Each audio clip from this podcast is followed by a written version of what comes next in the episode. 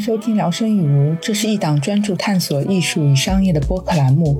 本期夜航航，我们请到了国内密室行业的大佬，EGA 密室逃脱产业平台创始人米守春。这期节目的录制我们定在了晚上十点。当天其实几位主播的状态都不是很好，我还在肠胃炎的痛苦中，小甜甜和科科也刚结束了一天满城奔波的工作。但由于现场米老板干货输出过多，两个小时之后，我们仨都跟打了鸡血一样兴奋。在这期节目里，你会听到米守春如何从一名游戏设计师转行研究密室，EGA 作为行业平台如何评选密室奖项。你也会听到米老板本人的密室推荐，以及他对如今密室行业现状以及发展瓶颈的看法。祝大家收听愉快。大家好，我是那种玩恐怖场子进去五分钟会给 NPC 下跪的小甜甜 CLV。行，呃，我是不痴迷大机械，然后更注重故事性和剧情逻辑的 DC。那我只能就是我是实奶实谈，但是更奶一点。可可，这一期也是我们聊胜于无第一次请到了一位行业大佬，传说中江湖人称大杂大人米老板，EGA 密室逃脱产业平台创始人。米老板可以先自我介绍一下啊！你都已经一句话把我想说的都介绍完了。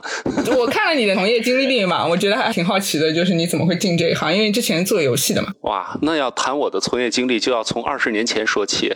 暴露年龄了这句话。是的，我觉得您的从业经历肯定也是一路见证的是中国密室行业的发展。我这句话是不是很像宣传稿？是的，说对了一半儿。是我的下半程是见证密室行业的发展，上半程见证的是国内游戏的发展。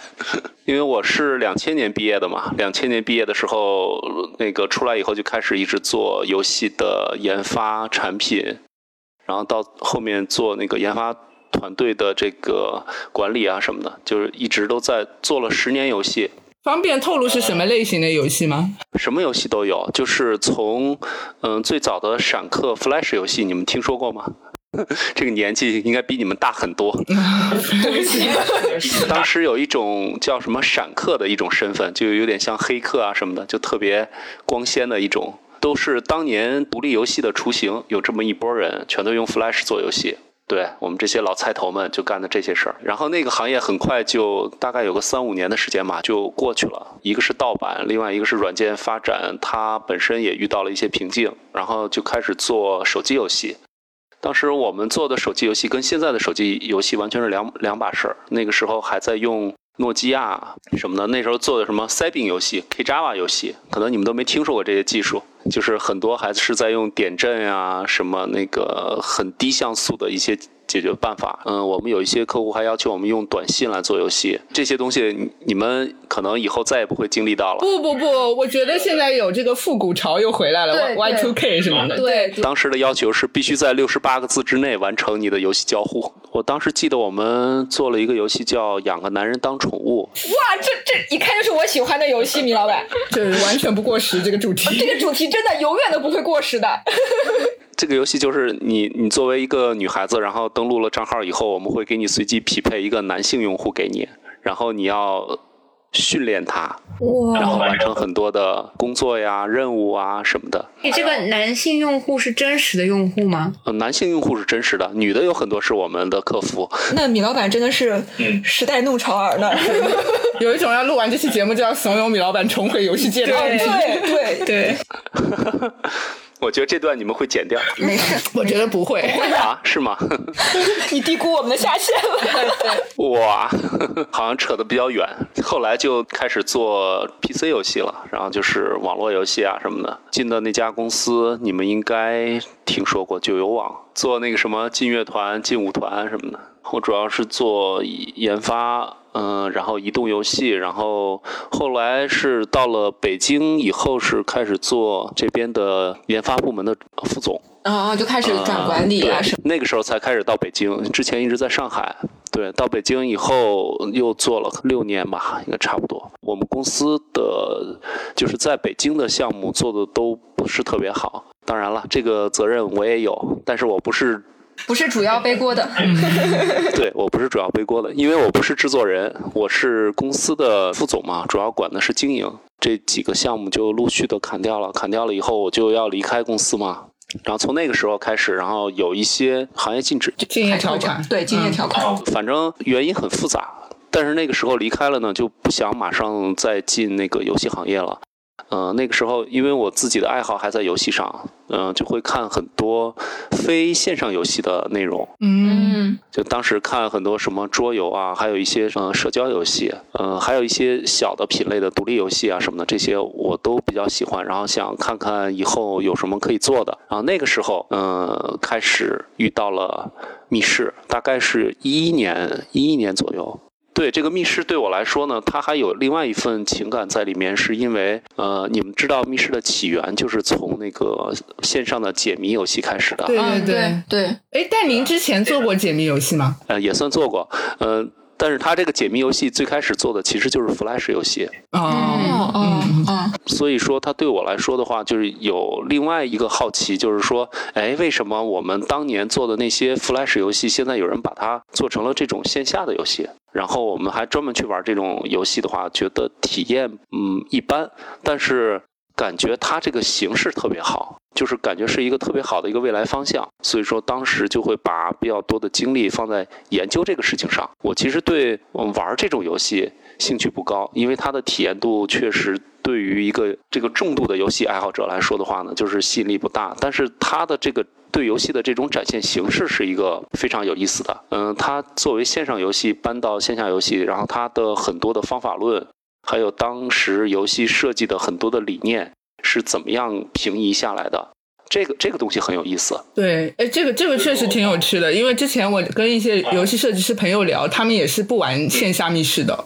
就是他们会觉得那个东西反而包装的没有线上的那么有一致性或者流畅，就觉得在线下玩还是会有一些卡的地方。对对，也是因为当时密室的那个时期是一个非常初期的一个时期，就是一一年、一二年那个阶段。它的所呃做的所有的谜题都不够精致，然后逻辑上呃的也不是特别的通顺，然后加上他的投入确实很低。当时我有一些朋友做密室的话，五十万好像可以开四家店，哦，那真的，而且还是在北京吗？对，北京，然后还是好像是一个一个半月就可以回本儿。对，当时是一个非常暴力的一个生意，呃，拉拉我入伙，我没我没干嘛。后悔了，后悔了，后悔了。后悔了。对，然后我就一直在研究这一块儿，呃，研究这一块儿的话，从那个一直到一二年的十二月份吧，大概是从那个时候开始，然后我就呃决定把我的就是正式的把我的一一部分精力放过来，嗯、就做了这个第一个这个行业的社群。就是 EGA 的第一个社群，这个还那个时候还是 QQ 群，然后一直这个群做到了将近三千吧，三千个。这个群主要针对的是玩家还是运营者呀？主要是运营，然后那个就是 B 端的，然后想开密室的，然后想研究这些谜题的，呃，就是这些店老板。当时大家没有地方交流，然后我们就第一次建立了这个小的组织，就是它应该算是一个 EGA 的雏形，因为 EGA 是从那个时候开始注册的，嗯，那个时候没有商标，也没有什么，就是起了一个就觉得名字嘛，就当时叫什么，就是逃脱游戏联盟，就这种名字，然后做了个英文。从那个时候开始做，然后后面就发展的其实是一个比较缓慢的过程。你想，从一二年底开始做嘛，做到现在都八九年的时间了，也才发展到现在这个样子，就是还是很缓慢。前面几年一直是社群、网站、QQ 群一个两个，然后就开始那个时候开始有微信了，就开始微信群，就哗哗哗就慢慢的这么做。应该我们的完呃完全的接纳商业化，应该是从一七年、一八年可能才正式开始，就是开始做一些呃面向商业的东西，就是比如说给大家做咨询、做培训，我们也做一些那个供应链的事情，比如说一些道具的开发，一些那个时候开始做行业的评选，还有全国的这种密室的峰会，大概是一六一七年那个时候就开始做了。哎，所以米老板，你现在会平时会去玩密室吗？我会啊，我会玩，我的工作很很大一部分就是要去玩密室，那工作之外呢？工作之外还要去玩吗？就已经够了是吧？对，够够的。哎，那本来还想问你一下，觉得就是密室这个，就是大家去玩，就是消费它的动机到底是什么？哎，对，对您来说是不是更多就是工作？不是我我我现在很多的商务招待要在密室完成，啊，嗯因为现在你说请人家吃饭喝酒什么的，大家都没什么兴趣。那我说请请你们去玩密室吧，好开心。所以说现在这个商务招待啊，什么访问朋友啊什么的，就是一个密室 social 的功能。次数很多。对对对对，社交功能很多，对你是不是会一个密室现在会刷了好多遍，另外带不同的人去玩？尽量避免玩重复的。啊，我现在有一些类型适合重重复玩，所以说就还好。是的是的是的，他们会有多条线索，然后多种身份什么的，就一次刷不完，就还得再去开放式结局啊。对，我们几个要不要分享一下大家去密室的动机？好呀，那那我先说我的吧。就我其实因为我我不太喜欢玩游戏，哪怕是解谜类的，其实我也玩的很少。我玩密室的这个就是切入密室这个的，就是体验的开始，其实应该是从剧本杀开始的。就我是一个比较戏精的人，现在的比较沉浸的或者说比较综合型的密室，我的核心需求就可能还是说我想体验别的身份，就别的人生。所以对我来说，剧情和和人对这个剧情的影响，对我来说就是是是我觉得密室里面比较喜欢的一个类型吧。但是就是觉得我应该就是那种商家最不喜欢那种体验者，因为如果是就是想体验别的人生，别的真实的人生，然后我就会特别在意那种就是细设计的它那个颗粒度，它那个细节。然后我就感觉我有点就是、哦对我有点吹毛求疵，有点挑刺儿。你会给差评吗？我会啊，哎，我给出的差评不要太多哦。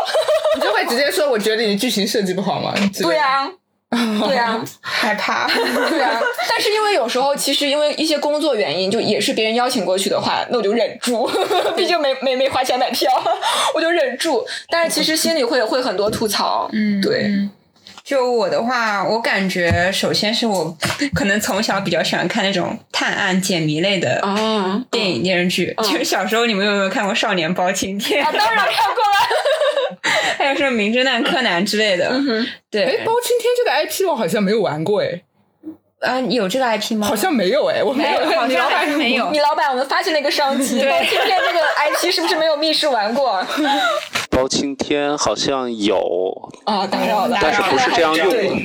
对，包青天有，但是不是不是用的那个电视剧的那个那个那个版本做的，但是米老板就是一个密室搜索引擎啊，对全在脑子里。不敢当。对，一方面是我比较喜欢这种解谜的感觉，然后就是可能需要一些多巴胺吧，就是、因为我现在我我前期可能会玩一些解谜类的密室比较多，但是由于小甜甜刚刚说的，就是很多做的很粗糙，因为不会很精致，而且这个就比较雷同。嗯嗯，你玩多的话，就会知道这些东西具体大概是怎么去操作的，就没有太大意思了。所以现在我可能玩的比较多的就是恐怖类的密室。啊，就是那种我进去五分钟啊，他下跪对对对对对，然后我就是那种又菜又爱玩，就 是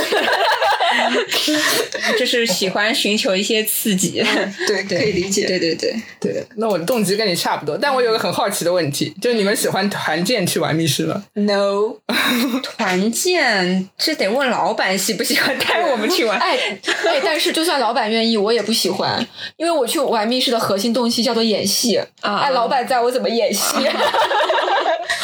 但现在还好，因为我现在是自己的老板，对对对对对就还好。你老板，你们平台活动会去密室吗？就是团建什么的？每一天都是团建，对的，对，感觉团建团的大家都不愿意去了。但我有我有听说那种特别讨厌团建去密室，就是他们会觉得就是他们得捧着老板。啊、我觉得他们他们可能选错类型了，他们应该选一些单线多的，就专门让老板去做单线。对，那我也是这种想法。带老板去玩密室很好，有仇的报仇，有冤的报冤。也不知道谁是谁。对，你就在后面的拍他也没关系，他也不知道谁拍的。对，希望老板不要听这期节目。对啊，是吧？辞退警告。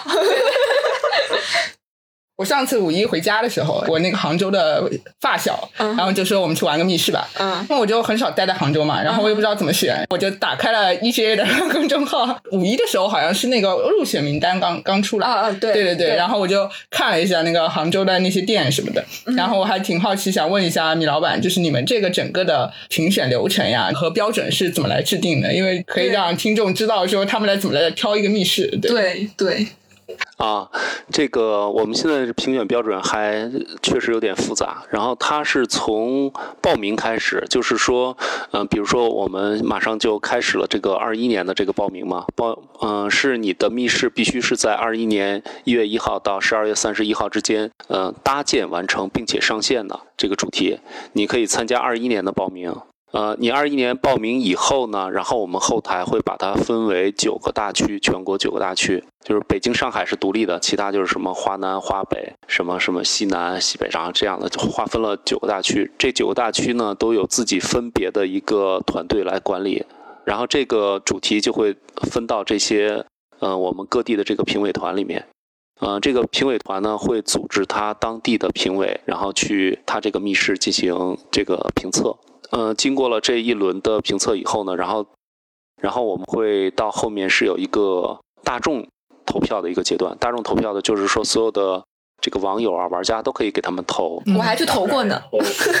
对，在公众号上，然后会给这些所有的大区的这些主题进行投票。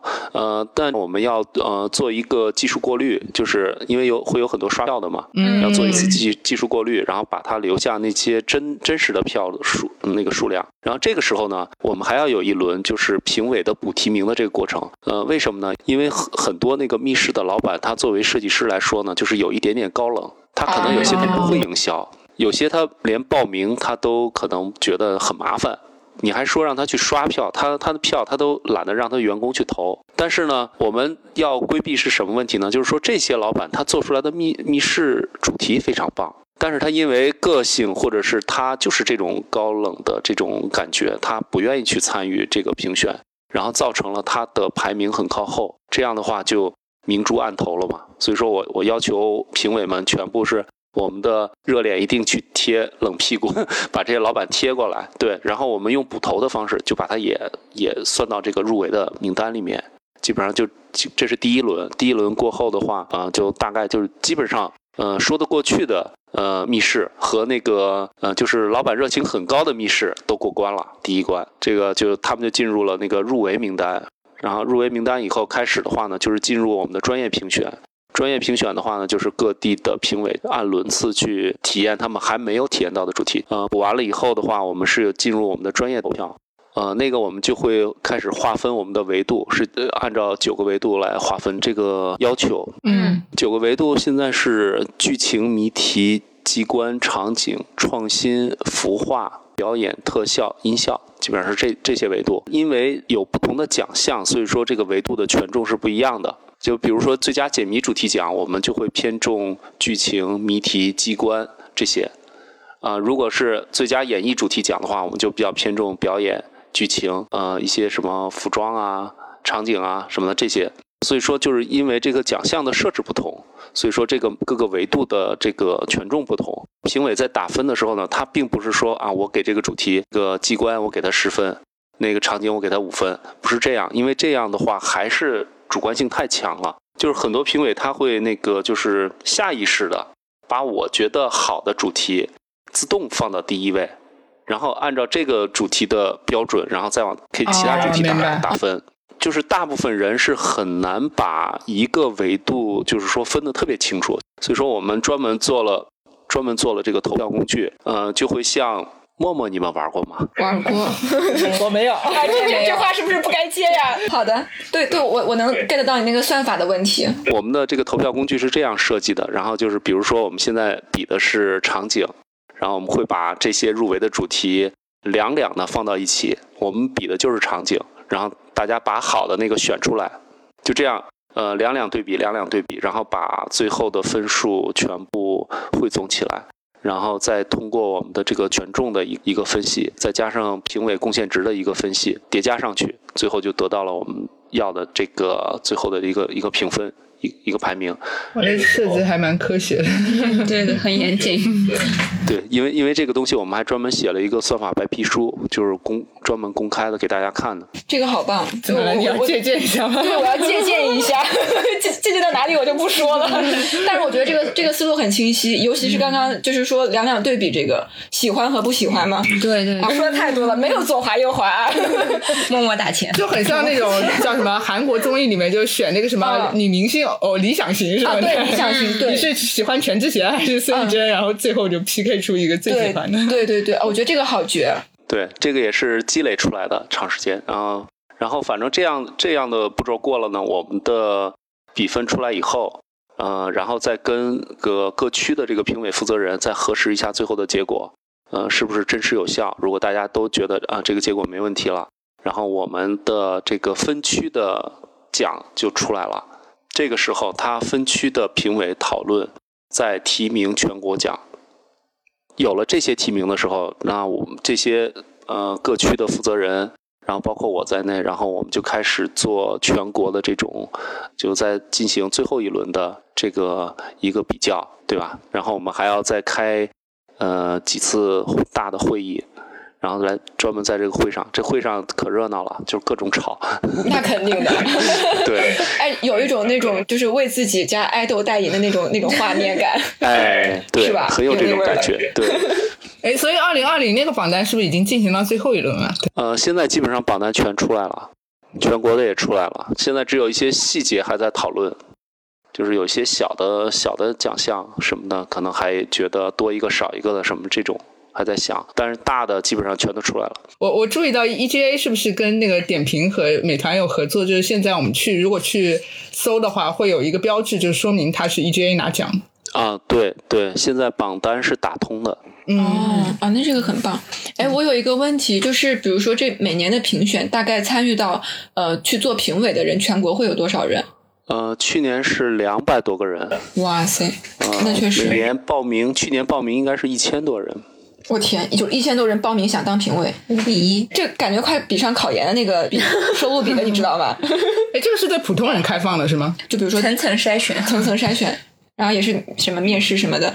呃，这个当评委其实门槛儿不是特别高，就是他他主要是呃对你后面的这个做评委的这个过程要求会比较高，所以说很多人是因为这个过程中被淘汰的。啊，我们刚开始筛其实就是大家报名。然后我们会有一些要求，比如说你今年体验的主题不能低于五十个，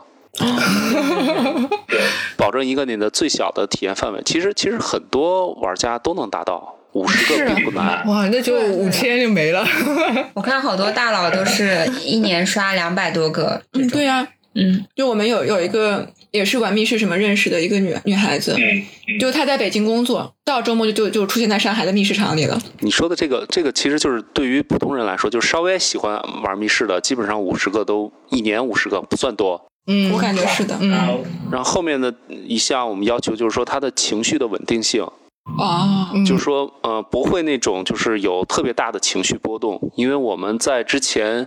呃，会发现呃这种评委的现象，就是说他的情绪波动会因为嗯，就比如说今天这个 NPC 我很喜欢，然后我就觉得这场特别好，嗯，然后如果这场因为我自己的什么一个事情，呃，心情不好了，然后这个这场我就特别丧，就是他他会受自己情绪有一个极大的一个起伏，受自己情绪影响，就是这样的话，他给出来的结果我们也是认为不可靠的，对这一部分的话，我们需要靠。这个他大区的负责人，然后通过呃了解他，就是他平常身边的那些朋友玩密室对他的评价，然后还有可能也会带他去参加过一两场，然后那个评委之间的一个评价来规避这个现象。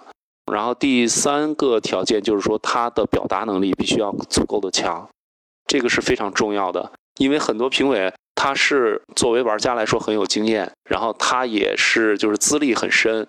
但是他不会表达，他就是玩完一个密室，对，他就说：“哎呀，这个太好了，这个真好。”你发生这种情况的话，我们很难给他量化，就是说，我们需要他表达出来，然后讲清楚那些那些好的点，然后去分析这些东西，然后他他表达不出来，所以说，嗯，这样的我们也没有办法把他吸吸纳进来当评委，就基本上这三个条件后面的话，呃，就是会淘汰很多人。嗯，到后面我们评委的工作任务还挺重的，就是因为我们要求每个评委的他的他自己分数到最后起到的权重的作用，就是每个评委是有一个贡献值。嗯，哦，每个评委他打出来的分数占最后的权重是也是不一样的。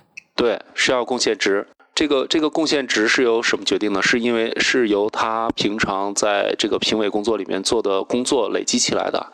比如说，我去参与了一个测评，我累积了十分。然后我去呃参写了一个那个那个测评的一个报告，然后我累积了几分。然后我去做了这个当地的这个密室市场的调研，累积了几分。嗯，还有那个一些参加我们的小组，比如说我们有那个数据算法小组、演员 NPC 和店长评选的小组，还有什么监察小组啊，什么就是还有规则小组，就是这些小组里面都有自己的任务，就是有这些这方面特长的这些评委要去加入这些小组。然后那在那些小组里面获取贡献值啊，那就整个其实它评选的过程就是也是一个非常社群化的东西，就是你为这个社群贡献的越多，你的权重就越大，你的话语权就越大。对，而且我觉得这个其实是一个我觉得很付费游戏的一个思维。我刚刚就就在心里默默感叹，这个米老板不愧是做的游戏出身的人。嗯，就他本身很就很像一种闯关，然后成就系统，然后升级啊，对，成就系统就养成 自我养成。对对。有一点，有一点。那我也替那个观众问一下，就是这个报名的这个链接是会常年开放，还是要关注这个公众号，就是定期才会开放呀？呃，一般是在每年评选以后，那个结束以后就开放了，就是两个通道。现现在现在就有，现在就有，现在就有，兄弟们上车。嗯，现在应该报了四百多个了吧？我觉得科科你可以去试试。嗯，我也觉得，是吧？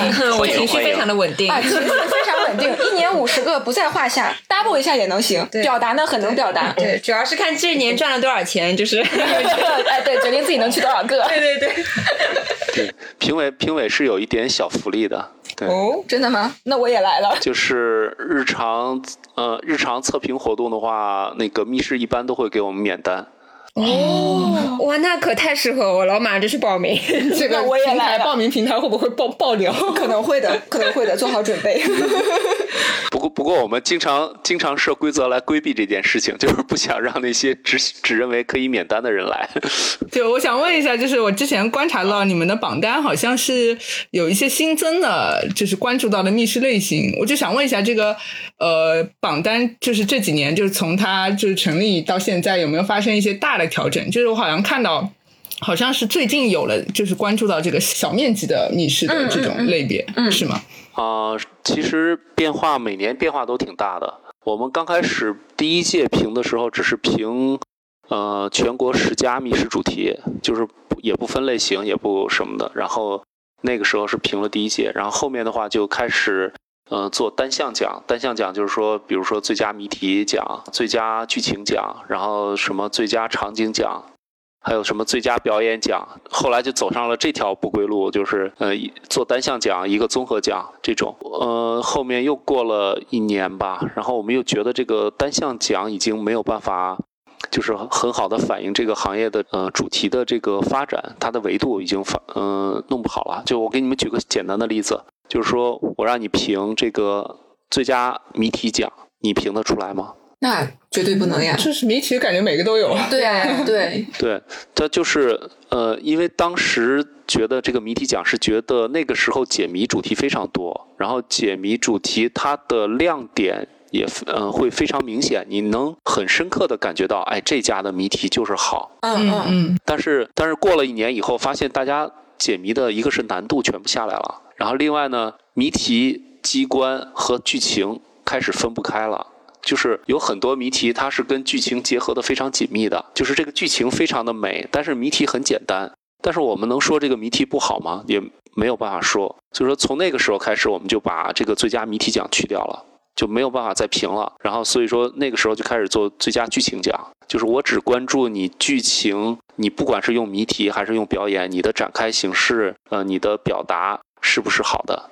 那个时候就开始有这这方面调整。然后今年最大的调整应该是，呃，应该是我们增加了这个 RPG。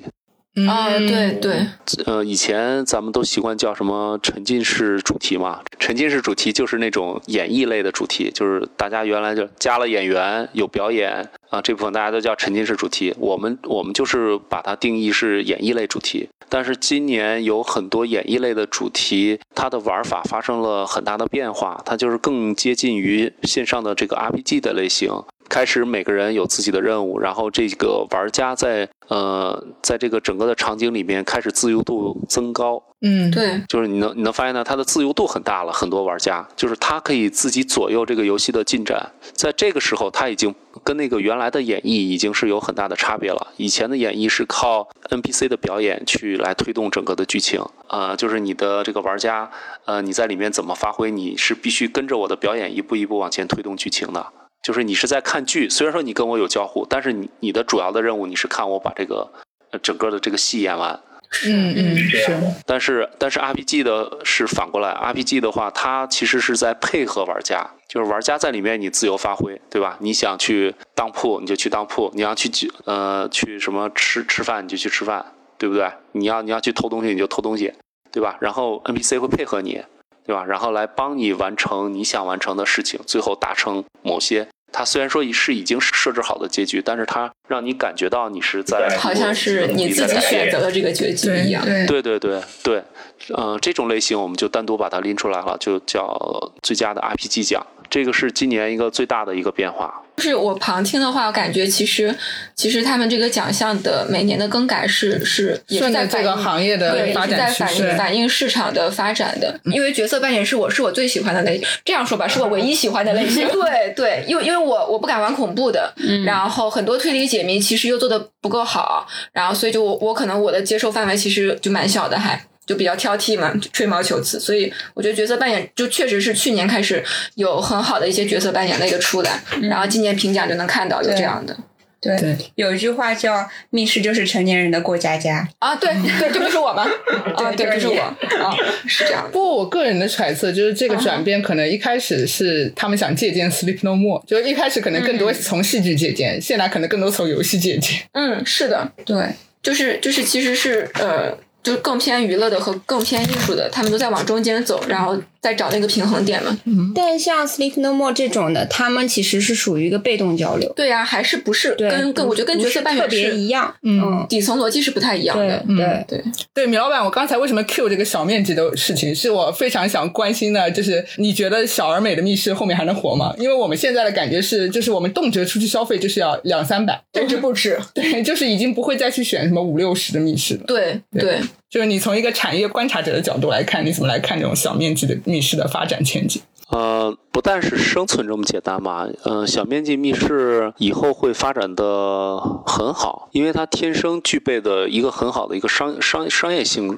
所以说，只不过是因为大家之前玩的那些小密室呢，它确实，它无论是从投入还是从设计上面来说的话，嗯，都不能够跟现在的这个主流的密室来进行抗衡。嗯，所以说大家会觉得这个小密室它就代表了这个差，然后就是简陋，对吧？然后就是便宜。如果你们有幸去，那个广州那边去体验一下。广州那边的密室都很小，但是设设计都很精巧。哎，对，我去广州出差的时候，哎呀，我这样是不是暴露我出差的时候去玩密室？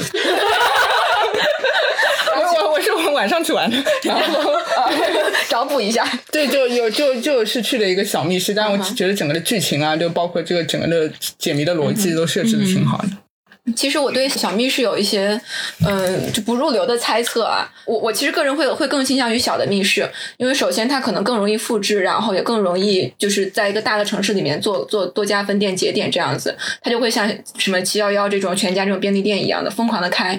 就这样的话，因为密室其实它逐渐在变成一代年轻人的这个生活常态，而不是说我今天放松我才去，是我下班我就想去一趟。然后这是一个发展。另外就是我本科学的工科嘛，所以我会觉得它它其实小密室的话，它可能去跟之后更好的技术，然后去做融合，其实对空间的依赖会越来越小，所以就是它也可能会有这方面的玩法。我觉得就 VR 那个多项啊，对对对对，差不多这种感觉吧。小甜甜你好厉害了，一定要来当评委啊！真的吗？好的，我我现在是被内定了吗？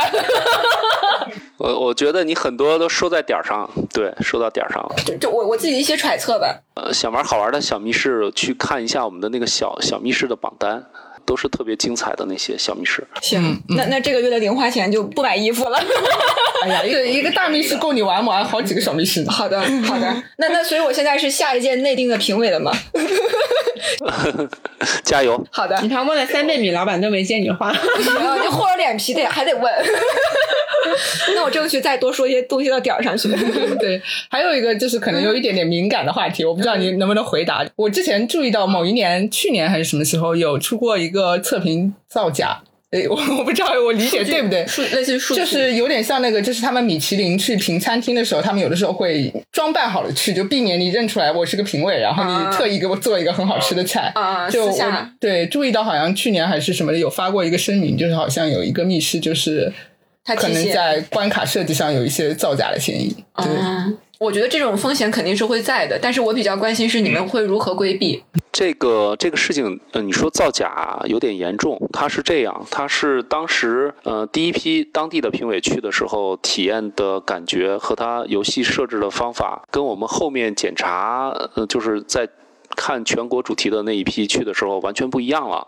哦，嗯，明白。大家在对的时候发现，就是因为他那个时候已经是呃那个大区的已经得了好几个奖了，然后他是因为入围了全国的奖项，所以说呃才会有全国的对全国的评委又会那个再去再去看一轮，呃在这个时候呃发现了这个问题。当然这个因为他们入围了当地的奖项，当地的商家也会有一定的意见。因为当地的商家就觉得他那个主题啊不行，然后不配，对吧？然后你们这个评选不公正，对吧？然后我们会收集这些意见，然后再去再去核实这个事情。核实以后发现确实有这个问题，所以说当时就决定，呃，把他们一些奖项拿下来了。按照他现在经营的一个状态，就是他还是有奖，但是按照他后来改完的那个状态，啊，给他匹配的。嗯，这个事情的话，其实是那个大区。整个的评委的话，我们就全部第二年就全部换掉，重新选的。对，然后刚才你有一个点说的很好，就是说我们是用一个什么样的规则来规避这种事情？对对，因为那个事情其实是商家自主的在不正当竞争，是吧？对吧？又把它定性了。呃，应应该说，应该说都有责任，就是这个这个事情，评委，然后包括我也有责任，然后商家有也有他的责任。这个并不是说某一个某一方故意要欺骗另外一方，而是说在这中间发生了这些变化，然后我们是不知情，证明我们规则里面是有漏洞。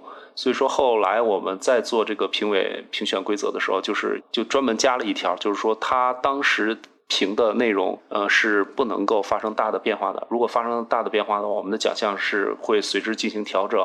然后另外一条就是我们在评委管理里面也明确了，就是说大家在评测的时候，呃，必须要经过几轮的评测，就不能是你你就是人家刚开的时候请你们去一趟，然后你测完了这个就完了。就后面还是要在不同时期还是要再去，然后我们自己还设了，嗯，设了监察小组，监察小组就专门用来接收，呃，评委内还有商家中间的一些意见，然后收集上来以后的话，我们自己会再核实，然后再出那个进一步的处理意见。其实你们没看到的处理意见还很多。因为因为那个奖项，其实呃，我我应该是第三年看到那个评选了。就我虽然可能不太会去玩，但是我就就这个热闹我还是要凑的，你知道吗？然后 然后就是我觉得对于地区分分的这个事情，我一直很想问一个问题，就是你们后台有看到的这种地域划分之后，就比如说不同的地域，他们的用户习惯、他们的倾向会不会有一些很大的不一样？或者他们的密室类型啊，他们的密室开的类型会不会有一些地地域上的区分？呃，差别其实还是挺大的，就是嗯，但是密室这两三年的发展啊，它的融合性变得越来越强了，嗯，所以说这两两三年反而大家觉得这个口味啊，包括喜好啊，变得越来越小了。现在大家都爱玩恐怖主题，嗯嗯，对的，我就是想玩的，一直没完成。我呀，找我。几年前大家差别还挺大的，就是广东那边的话，就是喜欢喜欢玩解谜主题。嗯，然后重庆那边西南地区的话，就是喜欢玩那个恐怖主题。然后北京这边就是喜欢玩那种就是偏演绎的主题，沉浸式啊什么的，有表演的主题，明白了基本上这样。背靠中戏嘛，对就是有点 对，可以理解，可以理解。就是听说川渝地区的那些恐怖主题，就是真的很很很沉浸 啊就是连那个去上个厕所，厕所都会给你来一下那个。那打扰了，那打扰了，可能不是我能玩的东西。那要不然我们聊一聊就自己喜欢的密室类类型，让然后也对，然后也让米老板推荐几个，对给我们推荐几个。对，我觉得我现在就应该比较喜欢玩恐怖主题的吧，感觉就是最近的玩家确实是从一个解谜类到变得喜欢演绎类的这样的一个过程。嗯然后我觉得恐怖主题也是不能那种纯恐怖的，也是需要一些演绎和剧情的这种。一般恐怖不是也会分，比如说什么追逐本啊、静默本啊这种。追逐本我个人也不太喜欢，因为我就是玩追逐受伤本受过伤，对的。对这个故事我也可以讲一下。刚录制期之前，我还在和他们两个讲，就是说大概一年前我玩那个恐怖本，然后前面的队友往后退，我在中间，然后我后面还有几个人，所以我就被夹在了中间，门手直接被撞到了那个门上，然后就留留疤了，到现在也没有没有破了好。好大一块，对，那一个礼拜都不太不太能拿筷子，不太能打字。然后更更更好笑的是，我受了伤之后的第二个礼拜，我又去玩了。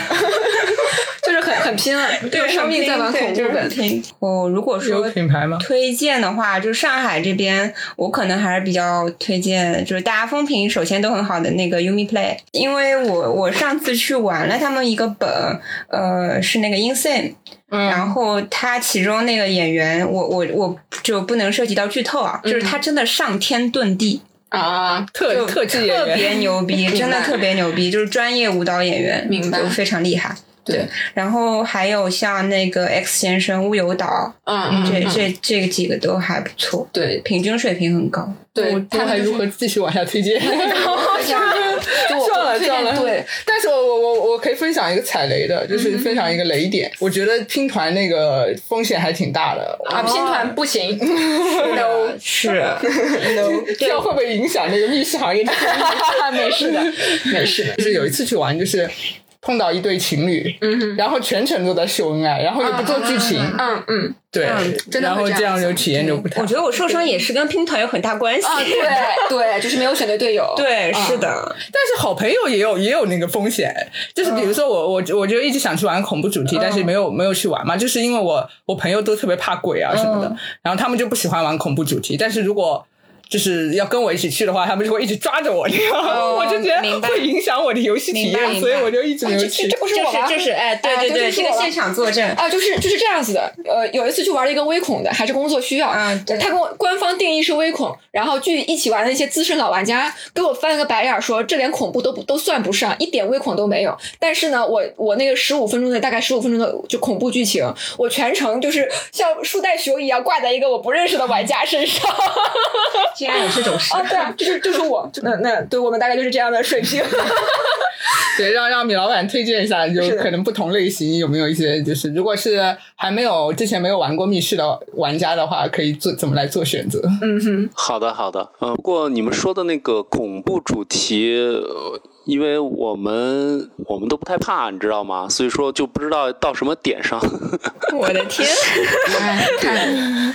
那就只能通过大众点评的那个分级 判断了对是微恐、中恐还是什么？对对你们说的，你们爱玩的那个恐怖主题，应该不是那些什么脏下的吧？就是黑黑电锥那种吧？黑电锥的意思是，这是一句就是行业话，就是又黑电棍，然后电锯。明白明白，就是我刚刚有说，就是有追逐本嘛，我觉得那个就是有点儿 no，嗯对。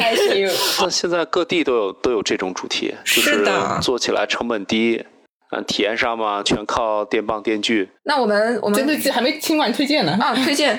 哎，米老板说这这节目里面公开推荐，这很难推荐啊。哦，这倒也这是代表米老板个人偏好，不代表 EGA 官方立场。行吧？啊，我我给你们推荐一些我觉得很好玩的解谜主题。对，现在现在解谜主题很多都觉得很小众嘛，其实你你去玩一下这几个的话，我觉得你就会改变这个看法。就是北京北京二零三的十二大咖，然后还有上海消失的密室的镰仓物语，啊，还有那个上海逛逛港的云台也不错，你们也可以去玩玩。对，这都是没有 NPC 的小解谜密室。然后还有，如果有机会去广州的话，去玩那个福尔摩斯的记忆宫殿。你玩完这几个以后，你就觉得没有 NPC 也很也会很好玩。可以，好的。我你知道吗？我们仨就跟那种就是高考前一天听写，哎，对对，疯狂补课的小学生一样。那那我们就就继续往下吧。哎，这这个问题就是我就很喜欢的一个问题，就是米老板，你应该是在这个行业里面走的算是看的站的算是比较高，而且是走的比较先锋的位置。那那你觉得，就我们现在国内这个密室行业是算是在一个什么样的阶段？就比如说，还是在持续爆发，还是说其实已经开始在呃整合优化了？中国的这个密室逃脱的发展是目前来说，它发展的无论是方向还是它的那个玩法的内核，都是最丰富的一个阶段。呃，这个不单是跟现在中国密室的原来的那些类型来进行对比，而是说它现在在按世界这个范围来说的话，也是这个样子。无论我们是数量、类型，然后采用的技术各个方向，我们全都是领先的。嗯，你说的这个目前来说，我们发展到什么阶段？这个阶段其实是比较难划分，因为目前来说，我们大家比较认可的是它开始进入第四个阶段。第一个阶段就是小的那种解谜主题，我们管它叫小小纸条阶段，就可能只用密码锁和小纸条。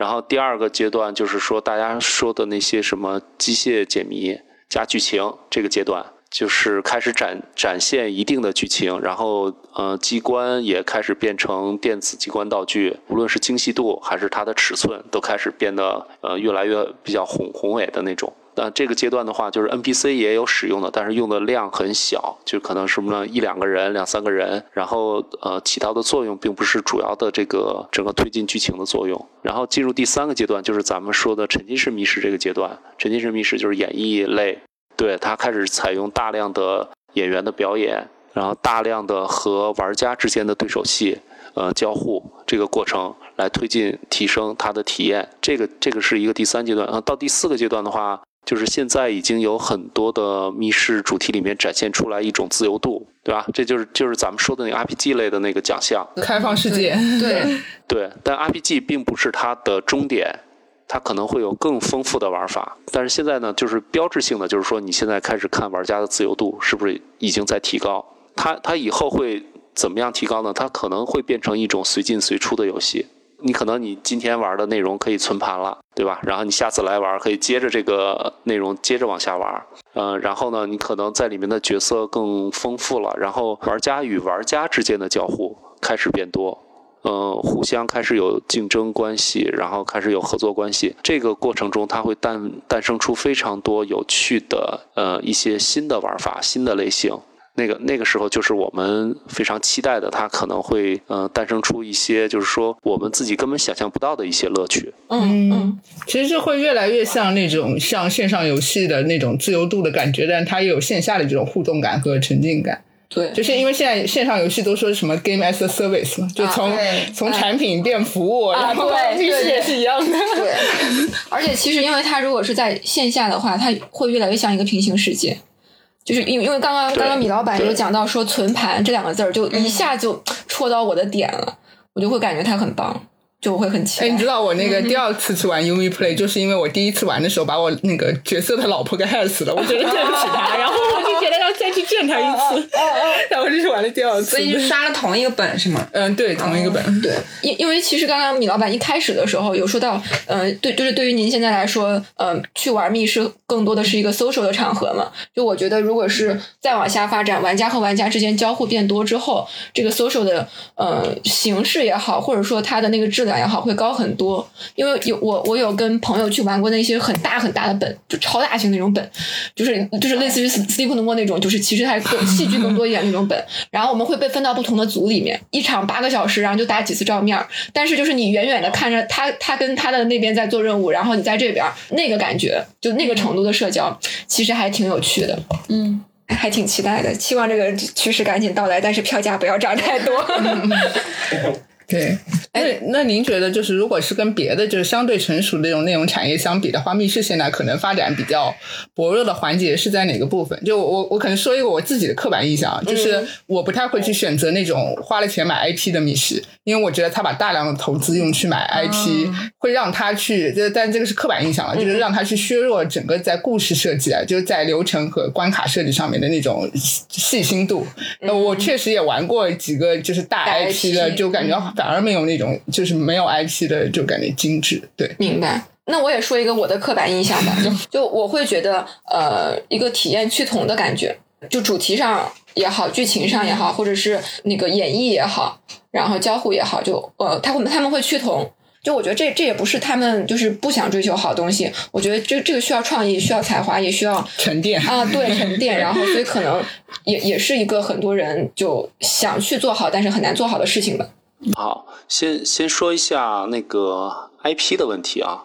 其实 IP 的问题，呃，目前来说，呃，密室行业拿正版 IP 的代价并不是特别高。哦，对，所以说，嗯，你说的是因为呃拿了 IP，所以说很多钱要给 IP 方，所以说它的密室的整个的服务水平，然后设计水平都在下降。这个并不是因为钱的问题，更多的是因为它的依赖性变高了。然后他觉得我有了这个 IP，所以说我的某些地方，嗯，对我我的某些地方，呃，比如说我的客流那个自来水会更多，所以说我可以做很多轻量级的体验就可以了。我可以放弃一些就是原来比较内核的，然后比较重的，然后投入比较高的那些，他可以放弃这些。所以说这个其实还是取决于这个设计团队和他的这个公司的这个呃商业认知。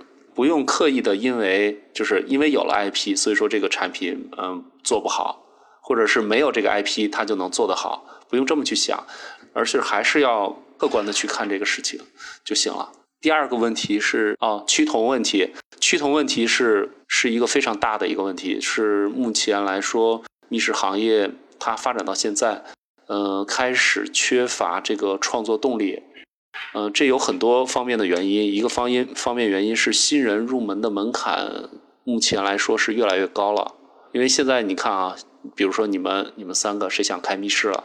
首先你要有钱，有一定的积积累，对吧？几十万是少不了的。呃，然后呢，第二点呢，就是说你最好呢要懂点这个剧本的设计，你自己会写点剧情啊什么的，能够把你想要的这个故事写出来，对吧？然后第三点呢，你最好还是有点那个什么工科背景，懂一些制图，懂一些那个水电，懂一些哎落地的这个施工啊什么的，起码图纸你要会看，你要知道你的公摊面积是多大，对吧？对，最起码得能跟那个设计人员或者供应商去正常对接。对啊，然后这些坑你全都踩过来以后，然后进入了你的主题，顺顺利利几个月以后开出来了，那你又发现。我选址是不是有问题？这个就是纯商业的逻辑了。选址有没有问题？然后你的营销怎么做？营销现在的线上的流量基本上都来自于美大，对吧？那这些流量里面你就涉及到了你跟美大签约以后，呃，你的投放，对一个一个线上的这个营销的问题。然后你的运营，你用了多少 NPC？你的呃人员的管理、工资啊什么的，什么乱七八糟的吃喝拉撒睡啊，你都开始管了。对吧？你想想，经过这么一轮，这个有多少人能够做一个合格的老板？真的是现在对于一个密室的一个创业者来说，他如果不是之前几年吃过很多亏，然后那个交了很多学费啊，慢慢的走到这一步。如果今年新入行的人，那你肯定你要这些所有的这些亏你都要吃一遍，所有的学费你要交一遍。你的成功可能是在几年之后，你的主题一炮。而红的几率是越来越小了，因为这不是几年前。那在这种情况下，你就知道为什么会趋同，就是因为我要寻找安全感。那最好的方法就是我找那些成功的来学一下，来参考一下，对吧？对，这个就是创作的乏力，呃，确实有，呃，有这个问题。然后那个现在因为很多大的品牌也是越做越做越大，连锁店也会越来越多。他们也遇到了主题荒，主题荒就是说，他原来呃每年我还能自己做一两个主题，对吧？然后但是我店开多了，我一年我要开十家店，我哪有时间去写主题？根本没有了。那这个时候我只能用买，我买别人家主题。但是大家都买的情况下的话，那剩下的主题，那主题谁做呢？是，对对对，就这两年大家买主题的热情都很高。你能发现，就是北京、上海几乎会把全国稍微就是我们那榜单上入个围的主题全都会买掉。它不是因为说这个市场真的好到了一个什么程度，说只要开密室就能赚钱，它是因为实在没有选择了。因为每年能产出的新的主题就这么多，他他选不到好的，他只能选烂一点的，就只能这个样子。好无奈，好无奈，对，有点心酸。对对，就是就是大家都不愿意投入去投入时间、投入精力去做新的主题的研发。所以我们有的时候看那个媒体报道，就一方面会看到说啊，就比如说那种标题都是呃年轻人都爱玩的密室，你了解吗？对吧？还有一类的标题就是呃密室什么多少人进了，然后多少人破产，你还要进吗？就是这类的标题。对，比如说如果如果现在有朋友就叫甜甜 Sylvie 吧，作为你的新朋友，对，捧着一百万说我有一百万，对，捧着一百万说就是我有一百万，我现在想投身密室行业，就你你会建议吗？对，我问你可以进吗？我会让他去我们的创业营上一次课。哦，好的，可以可以，学到了，学到了。然后就就是这是一个个体户吧，就是密室的个体户的这个入行。然后我还有一个问题是，嗯，就有一些文旅，然后或者说一些大地产，然后他们其实会想在自己的场地里面引，就是引引入一些这样的剧本杀也好，密室也好，引入一些这样的业态去激活他们现在可能，嗯。不太理想的一个那个人流的问题，然后就我我先说这我这个点我一直很迷惑哦，这样会不会没有甲方啊？那那我可以来说这个点，因为这里面有一个故事，就是我之前跟米老板有一个间接的接触，就是就之前那个就是春姐帮我们传了这个局嘛，就是我有一次问春姐说，哎呀，春姐，我有个朋友在呃旅游景区做营地，嗯，我说他们营那个旅游景区想弄一个呃密室，嗯嗯，然后我就说能找到供应商吗？然后春姐说，哎呀，我认识米老板啊，我。但我当时第一第一反应听到这个 idea 的时候，我就想你怎么想的你？因为他在莫干山郊区，对。然后后来春姐给我的反馈也是说。也可以跟米老板求证一下，他就说可能那个不太适合做密室，如果真的要选的话，可能剧剧本杀更适合一些。我我觉得其实是这样子的，就是在文旅的那个，就是有一些特别的旅游景点的一些区域，去引引入这种密室也好，或者说叫剧本杀也好，就大概这样一个形式，可能是呃更开放的一个环境里嘛。就我觉得引入这个业态。如果你可以给他定制剧本，然后去挖他这个文旅里面的一些细节、一些体验细节的话，其实应该会很有趣。但是我我主要是迷惑的一个点就是，这得多大成本啊？对啊，而且我主要是迷惑，而且你的工作日怎么办啊？对我主要迷惑你的演员住在哪里？当时他跟我说的时候，我就很迷惑。对，所以就是这是我的第一个问题，就是就是米老板感觉，如果是呃密室或者说剧本杀再往去文旅上这种发展。您觉得这个方向是怎么样的？然后再往下就牵扯到我的第二个疑问，比如说密室，它是会呃更像日常生活一样往小而精的上面发展，就真的就是像我家门口的便利店一样，还是说它会更像节假日旅游形式，然后越做越大？好，那个咱们来正好分析一下这个问题，就是我这边呃接触的商业地产和文旅的项目呃也比较多。然后大家的一个问题是，他们陷入了一个误区，他认为，呃，密室和剧本杀确实是现在年轻人比较喜欢的娱乐形式。那年轻人会不会因为这些娱乐形式而来到你的景区？这个是一个关键的问题。所以说，就是他们误以为这种娱乐形式就像迪士尼一样，我放到我的景区了，然后客流会随之而来。对吧？然后我我的客源就不断了。它就是作为一个引流工具来说，密室和剧本杀全都是不合格的。对。然后第二点呢，就是说，呃，密室和剧本杀它的这个乘客能力确实是非常有限的。对。它属于是深度体验，它一天的这个接待量是非常低，就可能几十个人就已经满场了。你放在景区这种。地方，就算你景区不需要这个密室剧本杀来给你带客流，你天天的人已经人满为患了。现在我说是开这种业态的话，就是为了增加我的这个客单价，对吧？消新的消费点。但是你把它这样的业态放到了你的景区里面，你觉得能对这个景区的真正的门票的销售业态能起到多大作用？这个这是一个体量问题，就是说你引进去几家根本起不到任何作用。因为它满足的人数实在是太少了。我觉得如果用那种什么营销的语言的话，就是它要有先有自己的流量池子，然后在这个已有的流量池子里面去做一些更呃更好，提供一些更好更贵或者说呃对升值的一些服务。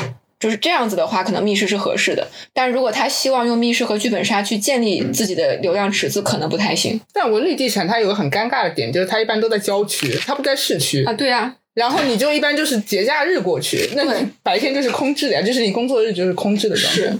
对，就到到了第二个问题呢，就是我个人是更更倾向于说，呃，就比如说三个小时的密室，我就会嫌长，然后我会希望它是两个小时九十九十分钟，甚至就更更小那种，就是解谜类的一个小时这种的，因为这样子的话，对于我来说，就是呃，我今天干完这事儿还不影响我约个饭或者逛个街什么的。然后如果一旦超过三个小时，我就不会感觉我今天是出去放松了，我觉得我像出去拉练了，就我会有这样的错觉，所以就是。抛出了我第二个问题：小而精还是就是大而宏观这个问题？呃，这个小而精和大而宏观，它其实本身并不矛盾，因为你看你的体验，你是以你自己的体验时间来确定这件事情的，对吧？你觉得我这个一个小时，我这个体验，我觉得已经满足了，这就跟看电影一样，你你是在看连续剧呢，还是在看呃一个一部电影？但是为什么你看连续剧的时候，你看你看个十个八个小时你不累？然后你看电影看上三个小时你就觉得累呢？这个是因为你的注意力决定的，嗯对对对，因为你你在看电影的时候，你的注意力全在电影上，所以说两个两三个小时你肯定会累的。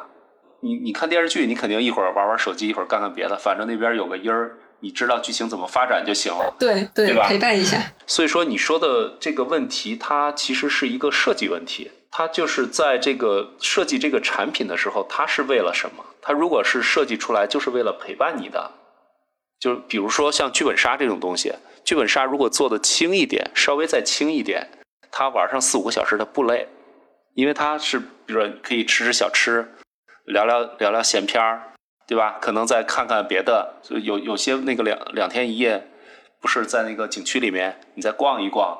对吧？你时间很快会过去，你你不会觉得你在玩的这个体验这个东西对你来说是负担。嗯，对，有道理啊，对，有道理。但是密室是因为密室的包裹性太强了，沉浸感太强，所以说它要求你两三个小时都在集中在这件事情上，对吧？你也不可能干别的，所以说你会觉得累。呃，在这两种产品的设计理念里面的话呢，就是慢慢的呃匹配这些用户的，就会有新的产品出来。就是这些产品的话，它比如说我不太限制你在里面的游戏时间，比如说有一个密室，它里面又可以吃，又可以住，又可以玩，它也不太限制你干什么。反正你想推进剧情的时候，你就去推进一下；你不想的话，你就可以在那个它的小酒馆里面待着，或者是跟 NPC 聊聊天。当他们的产品发展到这一个阶段的时候呢，你就会觉得时间其实没有那么重要，你在里面。对你待的时间长与短的话，完全取决于你自己是不是有那么多闲暇时间了，你就这个时候就会变好了。所以说，它它其实是一个产品的一个发展过程，并不是说以后密室只能这样，只能那样。明白了，嗯，所以它其实是可以在同样同一个呃项目里面，同一个主题里面兼顾这两种的。它是可以这样的。对，这个刚刚米老板的描述，就让我觉得有点像我手机里现在的养成游戏。就我今天闲了，哎，我就多多走几步剧情。但我今天今天没空，那我就切出去，就今天一天都不看它这种。其实就是没有那么把它那么强的作为一种产品，而是把原原先的产品做一个升级游戏化的一个过程。对对对，这这个好像还哇，好特别，不愧是专业搞这个的，就一下就出。那我们这里可以 Q 一下那个余姚小镇那个项目嘛？就是因为之前听说它也是一个三天两夜的项目，但是好像也是办了一届，后来就没有好像持续运营下去。不知道米老板对这个项目熟不熟？啊，还可以，比较熟，去过。呃，他那个项目其实设计本。身什么的还都是挺好的，它唯一就是不好的地方，就是说那个地方它是没有客流的，它是希望密室帮他呃余姚小镇带客流过去，对，它就是咱们刚才说的那个问题，它对于这种引流的作用，它肯定是有限的。因因为就是现在好像就密室这个东西就是已经是一个完全出圈、全民娱乐行为了。这个明星效应啊，就这种综艺、啊，我觉得一个大的爆发还是在《明星大侦探》和那个密室、密室大逃脱密室大逃脱之后，有很多不不熟这个行业的人突然开始对啊，对对，所以就是您您是怎么看这个密室的这个明星效应，或者说您感觉这个密室从一个小众玩法开始出圈，面向呃全民这个这个阶段是是什么时候？就像就如果我作为一个普通消费者来说的话，我有有的时候这个游戏拼盘的时候，我是不希望见到那种冲着明星 NPC 去的那些人，啊啊啊。就有点像那种饭圈化密密室饭圈化，就是、啊，这个这个密室就是那些呃，比如说长得好看的小哥哥小姐姐，这个饭圈文化真太对，这个对于市场来说，对于这个行业来说，肯定是好事情。它它加快了这个密室的一个这个这个发展的速度，然后让这个市场更快的热起来。嗯，在这个过程中产生了很多泡沫，但是这些泡沫相对来说的话，总比没有强，对吧？所以说整体来说是好事情。嗯，带来的不好的是，这个行业原来它的这个从业者的构成是更多是以这种就是粉丝向，就是说这种密室的爱好者，然后再加上一些那个就是真正的一些设计师，他们来带动的嘛。因为密室现在也差不多十年时间了，然后发展的这个速度呢，就是也不算快，也不算慢吧，就是一直在稳步的发展。然后突然间，呃，这两年有一个巨大的一个拉动，对于市场来说是好事，但是对于从业者来说的话，呃，是一个考验，因为他们突然间面对了很多的资源，很多的就是大的资本这样的介入。如果是真个真的这个行业的人才已经可以接纳住这些资源啊资本，然后能做的一下子上一个台阶做得更好，那对于大家来说就是皆大欢喜。但是可能这里面的很多的从业者，他现在不具备这种接纳能承载住这些资源资本带来的这些推动。那这个时候呢，他可能就会产生，呃，说通俗一点，就是开始飘了，呃，产品不好好做了，我就开始炒作很多的东西。现在感觉大家是风口来了，大家都要飞一下嘛，对吧？是不是我们可以推动一下什么资本的力量，然后让我们什么上个市啊，还是我们一下开个多少个连锁啊，对不对？那就是这个行业它的基石是这些创业者的这个创新能力。我一直说这个行业是一个创意密集型的行业，因为里面并没有之前啊一直没有特别多的资本介入，基本上都是老板自己的钱在投，所以说他的资本是有限的。然后对于其他资源来说呢，就是能够用到的资源也是有限的，技术力量也是有限的。这这些就是密室里面出现的技术，全都是其他行业的成熟技术，并没有高新技术，所以说它也不是个技术密集型，它就是一个创意密集型。它把那些感觉有点意思可以拿来呃做娱乐的这些内容全部集合到一起，它是一个就是靠创意来推动行业往前走的一个这样的一个一个娱乐行业。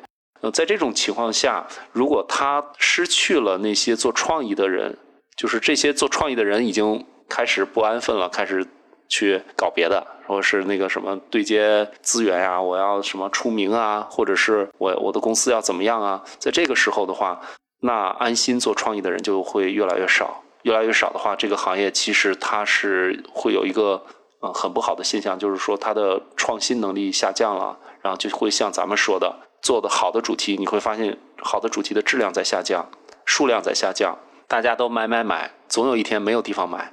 对吧？那这个行业到后面的话，就变成了一个可能大家的认知就是说，就真的变成鬼屋了，因为鬼屋鬼屋不用动脑子，随便做，对吧？这个这个其实是中间的风险。所以说，我们办的活动，你看我们的评选，然后包括我们办的设计师大赛，其实都是为了，嗯、在从我们的角度上，对我们还是希望吸纳更多的新人进入这个行业来做设计师。然后我们的评选，你能看出来，我们选的内容的话，其实不是看谁的品牌大，谁的作品就好，更多是从小的地方选出那些优秀的品牌来，因为我们觉得这些中小团队更需要我们的帮助。刚刚听到您讲后面的这些流程和评分规则，最起码它是一个在维护市场向更积极、更正向的方向去发展的一个一个行为。对，米老板，我还有一个好奇的问题，就是您现在做了密室之后，还会去玩线上的解谜游戏吗？会啊，必须玩啊！我问这个问题主要就是想问，就是您觉得，当然我我知道这两种肯定不会互相消灭了，就是线上解谜游戏和线下肯定不会互相消灭。但是您您觉得未来这两种形式会以一个怎么样的交互的方式，就是呈现在对消费者面前？对 对。